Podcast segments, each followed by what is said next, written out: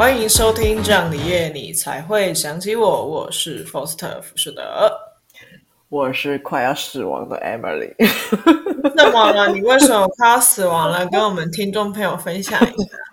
因为我买，我为了我们的听众，哎，不是，对，就是为了我们听众，我买了一组麦克风。结果刚试一个小时，怎样都是 不是没有我的声音，就是没有那个 Foster 的声音。不然就是有 Foster 的，就听得到 Foster 的声音，但是 Foster 听不到我的声音。哦，我的天哪，我真是试到快疯了。总之，因为我们录音时间是很晚的，所以客服已经下线了。所以就是等下一集的时候，就是我跟客服先沟通好之后，我再看看下一集会不会有新的麦克风。的声音音这样子，其实我的心也是很累的。没错，就是你等了一个小时，然后陪他那个。一开始我还会回应 Emily，后来我就已经懒得回应他了。他问我说：“你有听到吗？”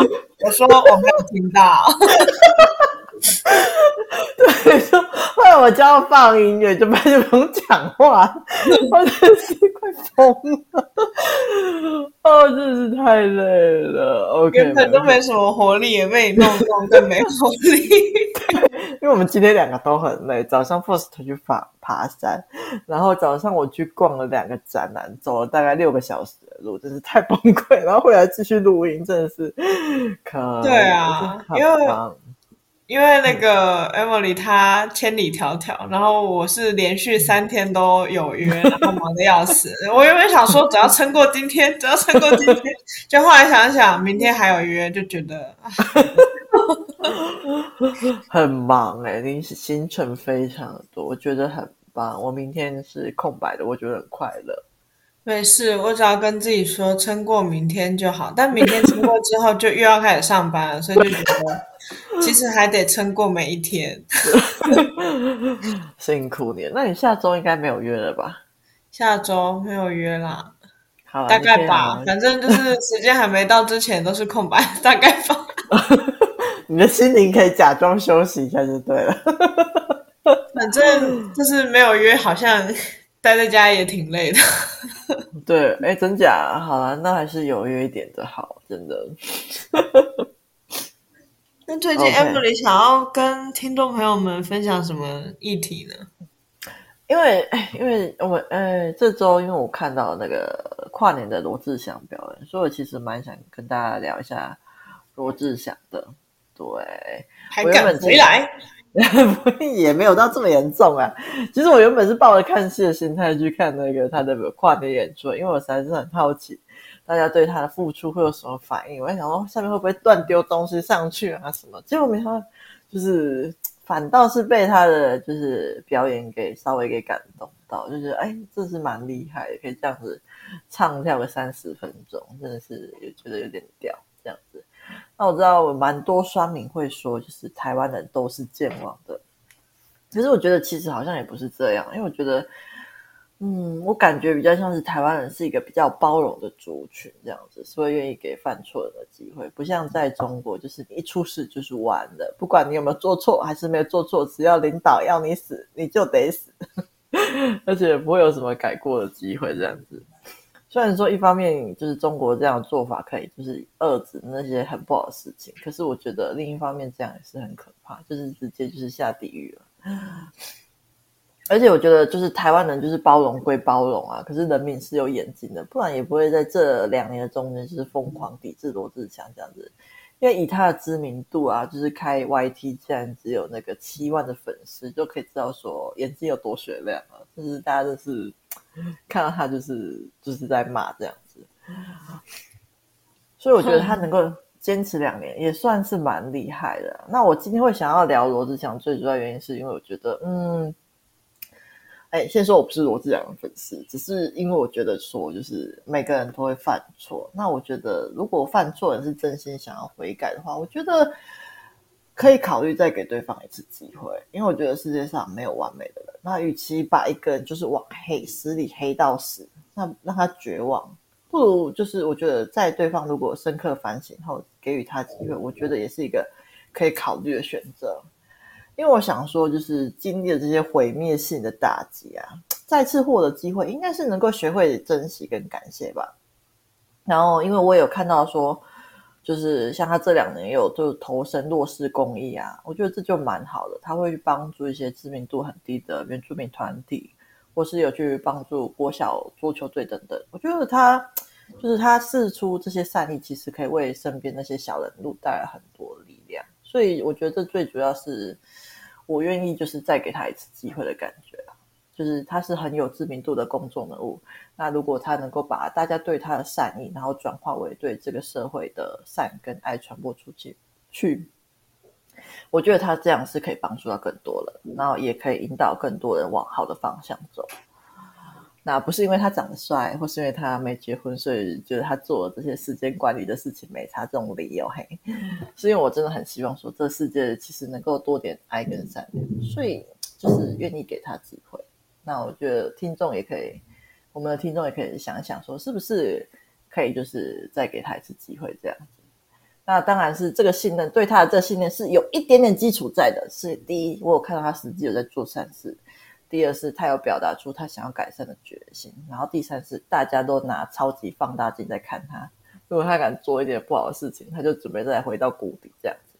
所以，如果之后他辜负了社会的期待，我相信乡民们也会很乐意再看到一次血流成河了。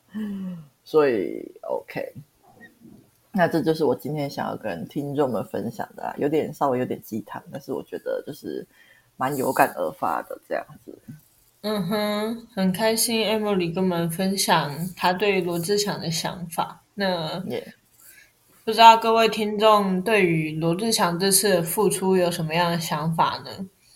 是乐观其成呢，还是嗯都可以？他在不在台上其实也与我们无关。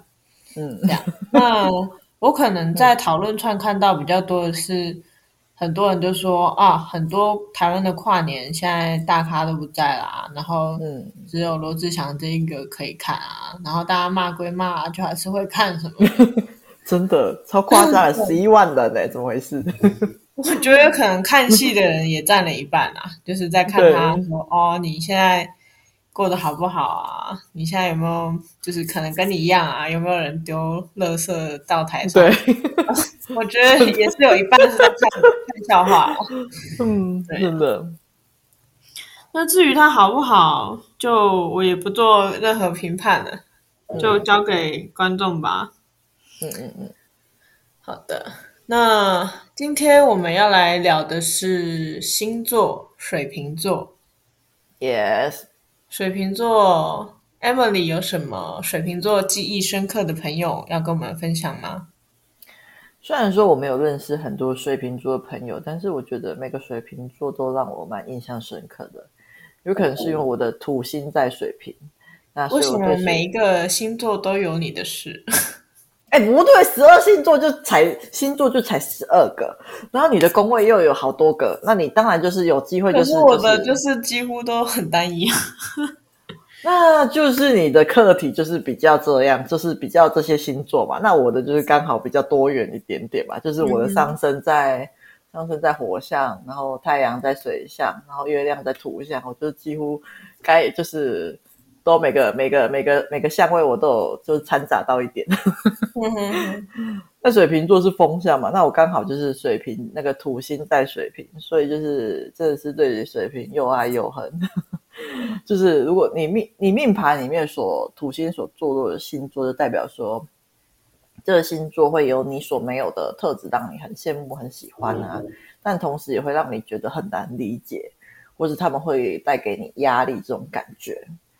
那这刚好就是我对水瓶座这个星座的感觉，就是我在没有学，在还没有在研究占星之前，其实我不知道为什么对水瓶座有这些感觉，可是看到占星之后就懂啊，原来就是你！Oh my god！什么意思啊？啊、嗯，就是我认识的水瓶座，其实基本上多多少少都会带给我一点压力，就是我同时。我很喜欢这，就是我蛮喜欢这个星座，就是他们会散发出某些特质。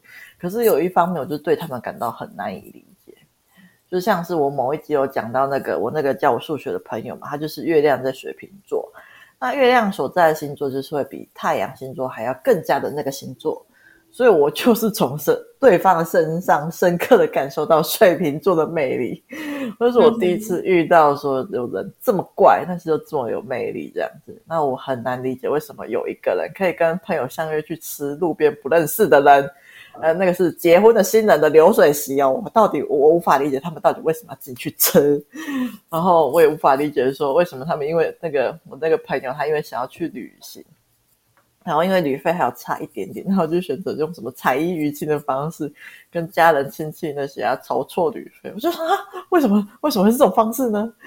然后像是他高中的时候，就是学校里面有水池啊，然后里面有鱼，就拿着钓竿跟朋友去学校钓鱼。What？听起来这位朋友是一个很顽劣，呃，不是，是一个很顽皮的人。是的，他很顽皮呢。那就是他，因为他之前都会教我数学嘛。那教要教到一半，如果解不出来，他就会拿短裤想要套我的头，或是拿纸飞镖射我。他这种行为都让我觉得非常困惑。我想说，这脑袋到底是发生什么事情？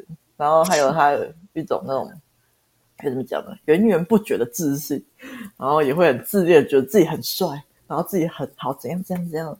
那由于他自信太烦，所以我常会在他太骄傲的时候，就是冷冷的回他一句说：“你没有听过骄兵必败吗？”那边泼他冷水，但是，但是我数学又不如他，所以常会把他压着打。就是，但是这也算是一个好事吧，算是激起我一点点对数学的一点点热情。才有他，因为有他在我高中数学才能够蛮顺利的考好了。这样，就是。该怎么说？跟他在一起真的是很好笑，但是也很烦，所以很常跟他斗嘴啊，翻他白眼之类的。那这就是我印象最深刻的水瓶座了。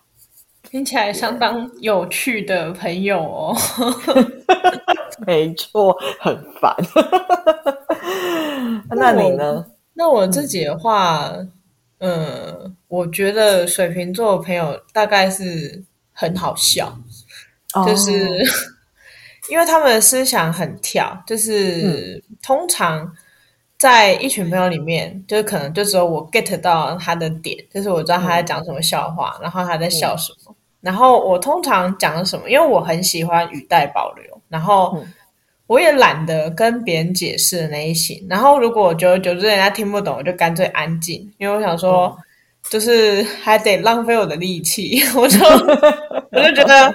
我不想讲话，然后，但是他就是能够知道我在讲什么，然后我也可以知道他的笑话是什么，然后通常别人就可能会以为就是我们可能私底下有聊过还是什么，然后我们就很认真的说真的没有，我们就真的没有串通过，也真的没有听过这东西，就是他讲了，然后就猜到是那个意思，然后他讲了，然后。我我讲了，他就猜到说我我在影射什么，或者是我在讲什么，嗯、这样。嗯嗯。像一个很很小很无聊的例子是，我可能就是每天上班的时候，我可能都会，因为我是一个力气很大，然后又很懒惰，就是很喜欢那种太时间到才到公司的那种，就是我不会迟到，但是我也不愿意太早到，我就是喜欢那种准时上班、准时下班的那种人。然后我就会。到公司附近的停车格，然后把每一台车瞧一瞧，然后把我自己的车停进去。因为通常大家比我早到或者比我晚到，反正就类似时间点的人，通常都找不到位置。他们都很疑惑说，公司附近都没有位置，嗯、然后他们都停超远，然后走超远，然后为什么我每次都有位置？然后我就想一想，我就，然后我也没说什么。然后我那个水瓶座的朋友就说：“你是不是吃其他摩托车的豆腐？”然后我就，他他他他没有讲这么具体，他是说你是不是吃豆腐？然后我另外一个朋友脸色就一变，他可能以为我们两个在讲什么黄色笑话吧？不是，我们两个就是在讲我在瞧车位，然后这中间其实我都没有跟大家说，哎，我在瞧车位，所以我才有那么多车位可以停，我都没有讲。然后他就突然。爆出，他就突然大笑，然后说：“你是不是吃豆腐？”然后我就瞬间也大笑，然后就只有我们两个在笑，因为其他全部人都听不懂我们两个在讲什么。太好笑了，真。然后后来我们两个就觉得，嗯，好吧，解释一下好了，因为别人好像都误会。我想说，好像误会不太好，嗯、我们两个就很详细的解释说，我们是在讲，就是乔人家的摩托车这样子。嗯对，了解。天哪，水瓶座真的是，我觉得水瓶座其实是一个很聪明的星座。我觉得他们聪不聪明我不知道，但是他们想法真的很跳，就是我不知道跟双子座比哪一个比较跳，但我觉得他们两个的跳不一样。嗯，水瓶座的跳是有点顽皮的在跳，双子座的跳就真的是在跳，自己跳自己的，自己跳没有在管别人，对不对？水瓶座的跳是。就是我，我可能架着太空船，我飞过去那边，然后再飞过来，然后再飞过去，哦、就是比较像顽皮的小孩在跳的那种感觉。嗯嗯嗯，对。然后水瓶座的朋友通常都可以让人家如沐春风，真的，就是你会觉得怎么可以这么好笑？你怎么可以想到这种东西？然后，呃，你怎么会有这种？就是这个字词，你怎么会用这种东西？就是天啊，可以用可以这样聊天吗？或者是你怎么会想到这种？你脑袋瓜到底在想什么？对，你们怎么那么像小孩？然后又怎么那么好笑？就是你们正常吗？各位水瓶座的听众朋友，你们真的正常吗？哎、欸，等下会不会我们讲完自己水瓶座的朋友都跑光了？不会吧，应该跟双子座一样很生气，会杀过来打我。放心啊，这两个星座应该都很勇猛的，会战斗到底。我也这么觉得。对，然后我觉得水瓶座的人在朋友群里面还蛮善于倾听的。嗯。然后他们通常如果讲话的话都是好笑的，然后也很体贴，嗯、就是他们可以观察到人际关系、嗯、人跟人之间的感受，然后他可以依据每个人的感受去做相对应的互动。嗯，对，他们还蛮细腻的啦，在朋友群里面，对，真的，就是我对于水瓶座的朋友的想法。你在笑什么？你们家，你知道你现在有没有耳机发出尖叫声吗？啊，怎么办？要重录吗？是不用重录了，是觉得很好笑。那等一下还会不会再叫一次？各位观众朋友就忍受一下。这 是你们家的那个煮水的声音吗？不是，没关系，反正我们家水水的声音。OK，怎么办呢？各位听众朋友就当做跟 Emily 家的鸟叫一样的概念好了。呃，背景音，背景音，神奇的背景音，总是会有奇怪的声音。我刚刚其实也在焦虑，但我想说我要继续坚持，讲好我的台词。好的，我相信我听众会好奇，我帮他们问出了这一句 这一题。好的，其实就是我们家就是洗澡的那个莲蓬头，它会就是可能比较老旧，然后就会发出比较大的声音。OK，没问题。放心啦，我们就一个主持人坐在田中，一个就是住在路上。到底是住在什么地方？笑死！想起来，我今天开车还开经过那个蒙阿波，真的很可怕。哎、欸，我也是啊，就是你今天也是吗？对啊，我今天也是经过，因为那个哎、欸，我觉得我们两个主持人有很多共同点，譬如说，我们今天都开经过蒙阿波。然后第二点是，其实 Emily 她今天录音设备没弄好，然后我今天是耳机丢在公司里没带回家，所以其实我们两个半斤八两。真的，到底是发生什么事情了？今天是怎样？我看一下 今天。嗯，我有考虑再去买一个耳机啊，有点烦，就是不想，我很就是觉得东西不要不想带来带去，一定会遗漏，再怎么细心都会遗漏。没错，对我来说是绝对不可以做这件事情的，一定会忘记，就是没有这种事情。Oh. 就像我刚刚去 Faust 家，然后我就是原本只要拿东西给他，结果我离开之后，就是让我回转了一圈之后，Faust 打电话给我说，我的披肩丢在他们家，然后早再回回去，再转个一圈，或者转个两圈，在他们家门口转了两圈，太痛苦了。我刚刚还跟 Emily 说，你有两个选择：一，就把这个披肩丢在我家，反正你有很多个披肩；二，你现在回转。嗯、没错，而且我是这个很刚好，就是 在他们家第一个路口的时候，刚好可以回回去他们家。就是我已经等了一个一分钟的红绿灯了，要准备要离开的时候，刚好要打给我，我就可以顺利的回回去他们家拿。哦，好痛苦哦！这到底是幸运还是不幸呢？应该算是幸运，我觉得。哎，对，没有。因为你想想看，我们今天出门都大太阳哎。啊，没有，我那边阴天。再再见。有我们，我我我知道在中部是大太阳，可是我开往北部的路上，到北部就变成阴天了。我已经圆不回来了。OK，没问题，让我们继续吧。没有水瓶座的这一起录音，水瓶座也很少。那你觉得水瓶座的性格是怎么样的？因为跟我刚刚讲，我觉得他们就是一群又怪又有魅力的人。那我认识的水瓶座有几个？几个特点啊，就是他们通常都心胸蛮宽大的，对，然后很尊重每个人，对，然后也很乐于助人，就是很乐于帮助身边。对啊，可能就是上辈子有在欠债吧，有可能。然后超级热爱生命，我觉得他们的活动超级无敌多，每个礼拜都排的满满的那种感觉。我觉得他们超级是一群超级用心在体验人生的一群人的感觉。呃，目前我认识的都是这样子啊，对。然后我觉得他们就是、嗯、他们都有蛮优秀的那种推理能力跟创造力的，他们就是一群很善于思考，然后也算是很有逻辑。讲出来的话可能会有点跳，但是其实我觉得他们是很有逻辑的人。然后有一套属于自己的那个独立思考的价值观这样子。然后而且就是我认识的水瓶座，他们的社交能力都非常的好。就是人缘啊，口才都很佳，然后就是很容易出现在那种酷酷集团里面，或是很容易担任就是团体中比较核心的人物这样子。嗯，而且每个水瓶座都不一样，他们都很怪，但是他们怪的点都不一样。我觉得我没有遇过就是就是水瓶座，但是怪的地方一样，因为但是我也无法分辨出他们是怪在哪里，所以我没有办法帮我们的听那听众归纳出到底有哪几种类型，可能有一万。个水瓶座就一万种怪吧，我在想，对，嗯、这就是我观察到的水瓶座啦。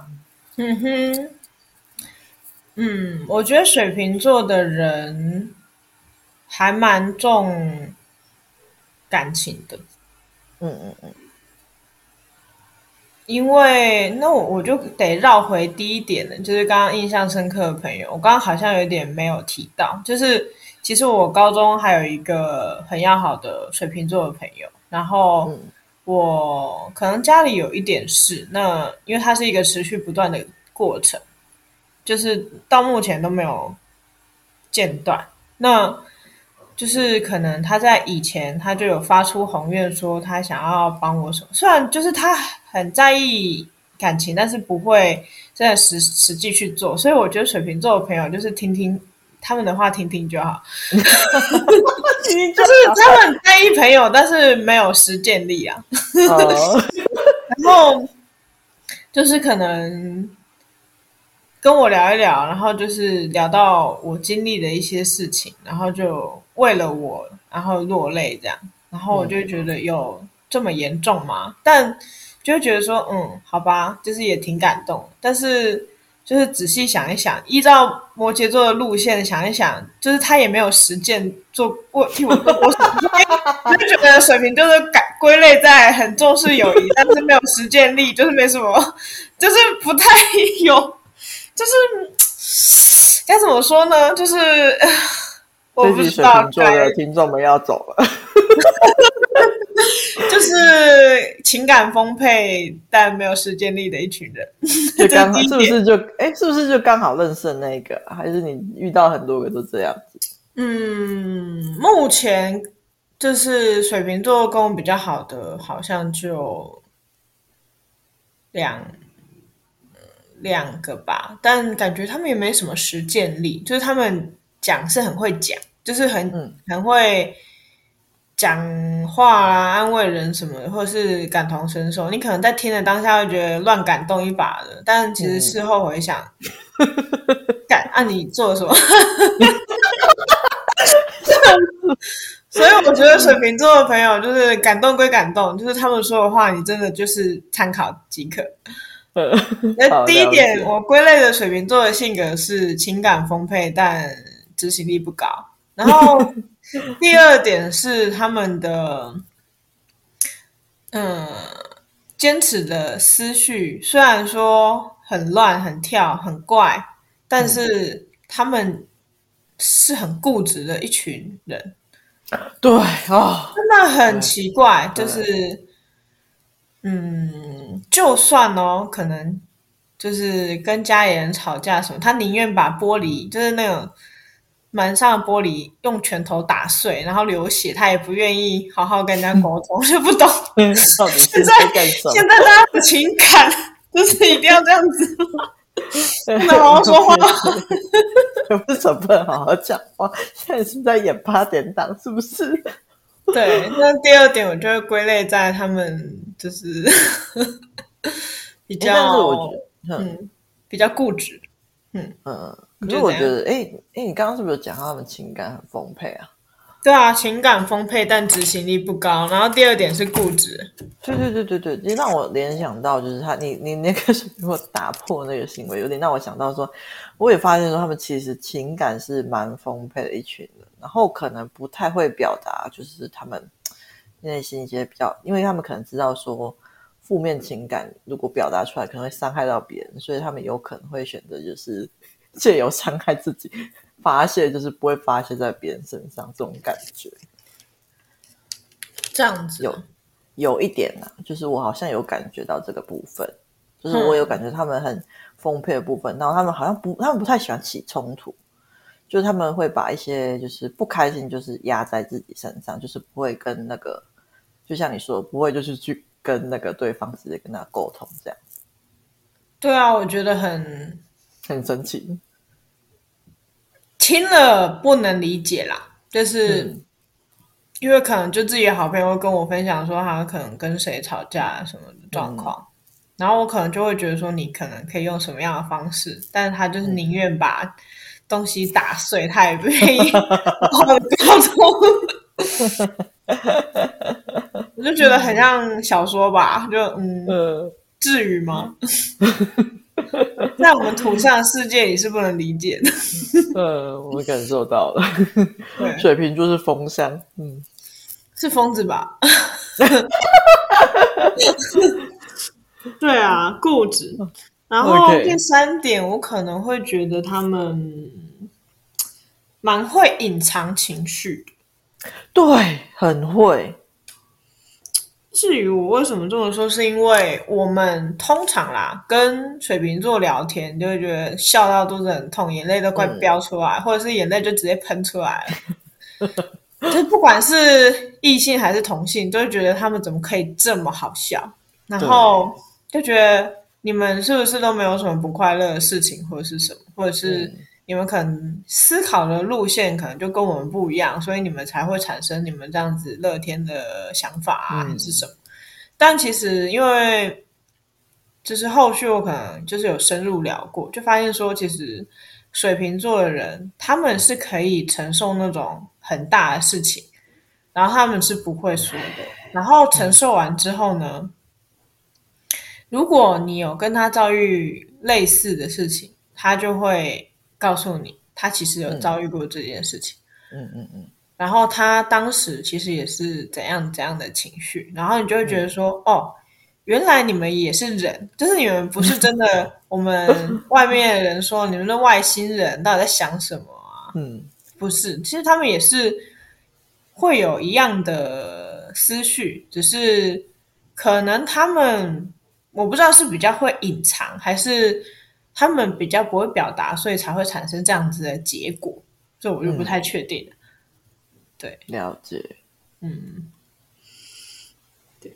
那接下来是我觉得水瓶座的人，对啊，就是我刚刚说的嘛，蛮善于倾听的。我觉得他们是很好的倾听对象，嗯、然后嘴巴通常都蛮老的，不太会再往外讲。哦，对。就是如果你有什么心事，是可以考虑跟他们讲。了解，对。他们通常都会有很多群的朋友，就可能这些群的人哎，对，没有不合，但是他们还是可以跟水瓶当好朋友。原因是因为水瓶其实不太想要隶属于任何一个群体，嗯，他们比较喜欢就是这样飘来飘去，所以他们 他们就是可以跟每个群都当朋友。对，但是很强，但是你想要真的懂他，或者是真的。知道他的内心世界很难，因为他要认定人很难。嗯，对，真的。因为我可能就是可能认识了很一阵子，然后他们才愿意跟我讲内心真正的想法什么的。然后有时候我就会觉得，嗯、哇，就是过了这么久，然后你才愿意信任人哦，你才愿意信任我。嗯，我会很，我觉得他们很。很会观察，就是他们要观察，一直他们会疯狂。我觉得他们会很爱观察，一直观察观观察，到他们觉得 OK 了，才会愿意付出信任这样。嗯哼，可能是吧。嗯，对啊。然后我觉得他们性格蛮稳的啦，水瓶座的话。嗯但稳跟他们那个情感丰沛就不好说，就是，呃，情感丰沛起来的时候就不太稳。对，没错，还是有冲突的地方。嗯、好的。啊，至于我刚刚会说那个观察那个部分，哎，那个因为那个那是其中一个水平，就是我认识的一个水平，那个水平是我家母，那让我感受到就是刚刚好像跟你刚刚讲到那个朋友有那种类似的特质的感觉。哪一个特质？你说我哦，就是你那个朋友，就是就是过一段时间之后，他才对你付出信任，真的很久哎。对啊，就是用年计算哎，而且我们是以前很好的朋友，然后用年，然后才愿意告诉我。没错，因为我家母其实就是到，就是我看他就是跟那些他很认识很久的朋友，他有时候还是会跟我讲一些就是。他觉得这人不可靠，什么？就是他表，我看他表面上跟对方超好，然后就啊哈什么？你觉得还是你把他放在位置，让我觉得很很神奇，这样子。就是我听到的时候，我就觉得很压抑，就是对方，可是对方感受不到啊。对，嗯，没错，了解。那但但不是每个水瓶都这样，因为我有另外一个很帅、很可爱的水瓶妹妹，那我就觉得她就是对每个人都蛮敞开心胸。跟每个人都可以好好的聊，对，所以我觉得每个水瓶都不一样了。嗯，毕竟他们就很奇怪啊，真的很怪。哎，不过我后来发现，就是水瓶座好像会很担心他们自己不好笑，他们会很担心自己不好笑，是不是？好奇怪，我是不知道啊，因为我认识的水瓶座都很好笑啊，我觉得他们这样会有有压力，是不是？是是是，我觉得好像不可以不用太担心，就是每个水瓶座都蛮好笑的，有需要这个担心吗？反正他们就是越借此鞭策自己，才能够越来越好笑，可能吗？好的，在往好笑的路上前进，真的 太辛苦了。嗯，那 Emily 水瓶座，你有什么记忆深刻的家人或交往对象吗？哈有有有有有，感觉好像很缺。不是不是不是不是这样的，在下的家母就是个非常可怕、彻彻底底的水水水瓶人。Oh my god，他的太阳、月亮、水星都在水瓶座。你知道水星代表什么意思吗？就是他的本。应该说，太阳本质就是水瓶，然后月亮私底下就是最真实的样子，也是水瓶。然后水星代表是思考，他连思考模式都是水瓶座，这多可怕啊！没有啦，没事。对，就是因为我土星在水瓶嘛，就是我每次看到我家母各式各样的行为，都让我感到非常非常的困惑。就是看到我那个数学的朋友，可能会觉得说，嗯，就是困惑归困惑，还是觉得好笑。但是看到我。母亲就真的是只有困惑了，像是就是我母亲有一些蛮神奇的案例，就是我之前可能有在这个 podcast 上面有提到，就是他可能我们什么都没有告诉他，他可但是他可能就会得知你的某些计划，然后就会在某聊天的时候问你说，哎，你是不是下个礼拜要去哪里？但是你这时候就很震惊，说，哎，你怎么会知道？我没有告诉你呢。那可能会就是会去旁，就是跟身边人，就是你认识的人旁敲侧击这样子，然后就是。然后像是我妹妹啊，就是有一发生一次很有趣的经验，就是她自己不小心跌进水沟里面，就是那那那时候就是她自己自己爬出来，就是我们家外面的水沟，然后自己爬出来，看到她就左看右看，就是路上都没有任何人，可是我妈也知道，我就哈，她是怎么知道的？就是这这发生在我表妹身上的真实案例，我们听到都是觉得很惊吓，说啊，这到底是怎么回事？她到底是怎么知道说我妹跌到水沟里面的？而且我妹爬出来的时候。还有看见身边真的没有人，我就觉得这实在是有点可怕，好可怕。然后，对，然后是他会使用一些计策，让你就是朝着他所希望的方向前进。但是我两个表妹的经历就超级好笑的，就是 某一次我妈跟他们说她要帮我弟庆生，然后就跟他们约了某个礼拜，要请他们来我家这样。然后我妈就载他，就是那天他来，来了，他们来到我家之后，我妈就载他们出去忙东忙西，买才买东西啊，干嘛干嘛干嘛的。然后忙了一天，他们回家之后才发现，哎，奇怪，今天不是要帮我弟庆生吗？怎么没有庆生到？连蛋糕什么都没有吃到，他们就回去了。啊，我真的是快笑死！我听到这个就是外切的事啊。然后或是就是就是我的话，我自己的经历的话，就是说。我有说要去帮他拍毕业照嘛，然后结果到现场就是变成那个相亲大会这样子，就毕业照拍是有拍啊，但他就是没有跟我讲说有人要介绍给我这样子，他是跟我妈走出门，我常会觉得自己是不是走错场合了。现在想想是蛮好笑的，可是当下可能真的很生气这样子，所以就后来就是我们，就是我跟我表妹，就是对我妈抱持了一层警戒心。但是他可能也是知道我们有这层警戒心，所以手段也是慢慢的在升级，我们就不能 不停在 level up。我无法理解为什么生活要过得如此的叠对叠，是不是很疯狂啊？但是就是相机那次我大怒，所以他后面就是有收敛一点点，而且之后我就都会问的很详细，就是不能够对他不能够掉以轻心，免得会落入了什么陷阱。这样子，他就是他就是摆明了知道说你，因为你会拒绝，所以他就是会东厂西厂，那你就是先答应了这样子。哦，这是很怒哎。OK，是这是我妈让我深刻感受到我的土星水平所感受到的压力，但是。同样，从他身上也是我所羡慕的能力。就像 f o r 刚刚讲到，就是水瓶，就是他们能够很容易的跟大家打成一片啊，就是每一群，就是不管任何一群，他能够融入里面。我觉得这种收秀能力真是蛮厉害的。对，这就是我蛮佩服我妈的地方，她真的就是一个很厉害的收秀高手。但是佩服归佩服啦，我还是要防着她就对了，免得她想要你干嘛，但是你不想死的时候，她就会来阴的。Yes，嗯哼，对，那就是我母亲的部分。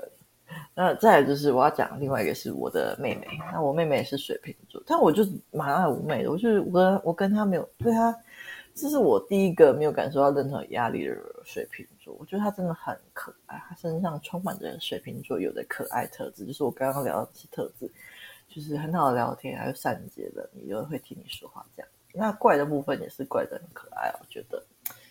对，那后来我就是因为我有发现水瓶座就是对我的压力，所以后来我去看一下星盘，我才发现我妹的木星在八度，那我刚好就是我的星盘里面也有就是八度的那个度数这样子。那唐老师有提到说，你看贵人的话，可以看就是你的木星星座跟你木星的度数。如果对方的太阳星座是你木星的星座，那他可能就是你的贵人。或是如果星盘中有跟你度数一样，木星度数一样的话，那也会是。所以因为我妹的木星八度，然后我有两个八度，所以我算是我妹的贵人嘛。我觉得有可能是这样，所以我真的是看我妹就是怎么看怎么可爱这样子。我觉得这蛮有趣的点，跟大家分享一下。如果对你们就是听众们很好奇的话，可以去看一下你们星盘中的木星的那个度数跟星座。嗯、Yes。那这就是我要分享的部分啦。好的，那我刚刚听完 Emily 分享之后，我开始怀疑是不是水瓶座的长辈，或者是另外一半，其实就是比较难相处。有没有？怎么回事？因为我觉得水瓶座的朋友都让我觉得如沐春风，但是水瓶座的家人跟就是。女朋友都让我觉得很排斥、很沮丧。然后我跟 Emily 的土星又都一样，或者是水瓶，哦、然后我就觉得呃，就是水瓶座的真的不要再来了。可是其实土星不代表不好哎，它就是。我觉得要怎么讲，就像汤老师有讲过，土星就是你大大概到五十岁，你就会觉得它其实算是你的一个幸运的部分。就人生就是要经历过一些苦难之后，你才能够发现这个苦难带给你的好处。所以我觉得其实也不用这么排斥土星呐、啊，就是他们还是会为你带来礼物的。可能是可能要磨到五十岁吧。就是我觉得我可能跟我妈磨到五十岁，我可能就觉得她很可爱了。OK，这是我想要讲。嗯，就是我大舅舅，他就是水瓶座，但是他是一个，哦、他是一个蛮有责任感的人。然后，但是我其实要不是因为我家发生一些事，嗯、其实我是很讨厌他的。嗯、然后，这是我一直没有说的事情，就是、嗯、大家都可能看我跟他互动，就是而且我就一直在外面赞扬他，我就是说他人很好，很有责任感，是一个好男人，什么爸爸。但其实我很讨厌他，就是他的个性是一个很霸道的人，然后，嗯，就是很，嗯，很喜欢操控晚辈吧，我就不喜欢他，哇，讨厌的家伙。然后我心里是这样想的，但是就毕竟受他的照顾，所以就会觉得，唉，好吧，就是我就只能听他的话，但其实内心是很想摆脱他的。就是我真的很讨厌他，嗯、对，可以理解。对，至于对，反正就非常之讨厌水瓶座的长辈。然后、嗯、之前跟我交往过的水瓶座的女朋友就觉得啊，这个叹气，这个叹气，我就觉得他们太容易被自己的朋友就是。讲什么他就听什么吧，就讨厌这种没主见的人啊。Oh. 就是我不知道是不是其其他水瓶座都这样，但是可能我当时的女朋友就是他的朋友说什么，然后他就觉得哦哦应该要这样子，然后就可能会来跟我要求或抱怨，嗯、然后我就会觉得说我是跟你交往，又不是跟你的朋友交往，就是你跟我讲你朋友讲什么要干嘛？对啊。而且你都已经几岁了，然后你一直跟我说你朋友说什么，你朋友说什么，然后我就觉得，要不你跟你朋友交往，你觉得？我当时是这样想，然后后续就是忍耐到一个极限，受不了就大逃亡了。我觉得真的不 OK，就是水瓶座的交往的这个过程让我觉得很不舒服，所以。如果说水瓶座家人或者交往对象的话，我个人是倾向于负面的感觉，负面感受。有时候朋友跟晚辈觉得挺好的，但就是家人跟交往对象都觉得不舒服。嗯、了解。哎，我一哎，因为听到你就是你大舅舅那个就是那个操控欲，让我觉得说，哎，我我妈其实有蛮重的操控欲。我也想说。水瓶座是不是有操控欲啊？其实因为从朋友身上其实看不太出来他们有操控欲这点，可是变成长辈之后好像会有吗？我觉得蛮神奇的诶。他们不一定会很直白跟你说他要你干嘛，可是你从他的表情跟他做的事情就可以很深刻的知道说他要你干嘛。对，很烦。然后你就觉得他妈我为什么要听你的？啊，这真的很好笑。OK，没问题。就是，哎，这是你的听到第二个案例，就是蛮有趣的。我会再去多收集一下身边的案例的，我觉得很好玩。希望我我相信我们就是听众朋友都挺年轻，应该是不会有什么水瓶座的长辈，结果就有。如果身为水瓶座的长辈，你觉得你自己是一个很开明，然后不会操控小孩，你就可以来信；或者是你是水瓶座的男生、水瓶座的女生，你自己觉得哦，我对我男朋友、女朋友好的不行，我一定要来写信控诉你，欢迎寄信进来的。嗯嗯嗯，没问题，非常期待水瓶座来信。我觉得应该还是有啦，真的。我觉得因为刚好是我们看到的案例，就是比较负面一点点。但是我觉得一定也是有好的。OK，好的。那针对水瓶座，Emily 还有什么要补充的吗？应该就是这样的。如果之后想到什么，再补充给大家好了。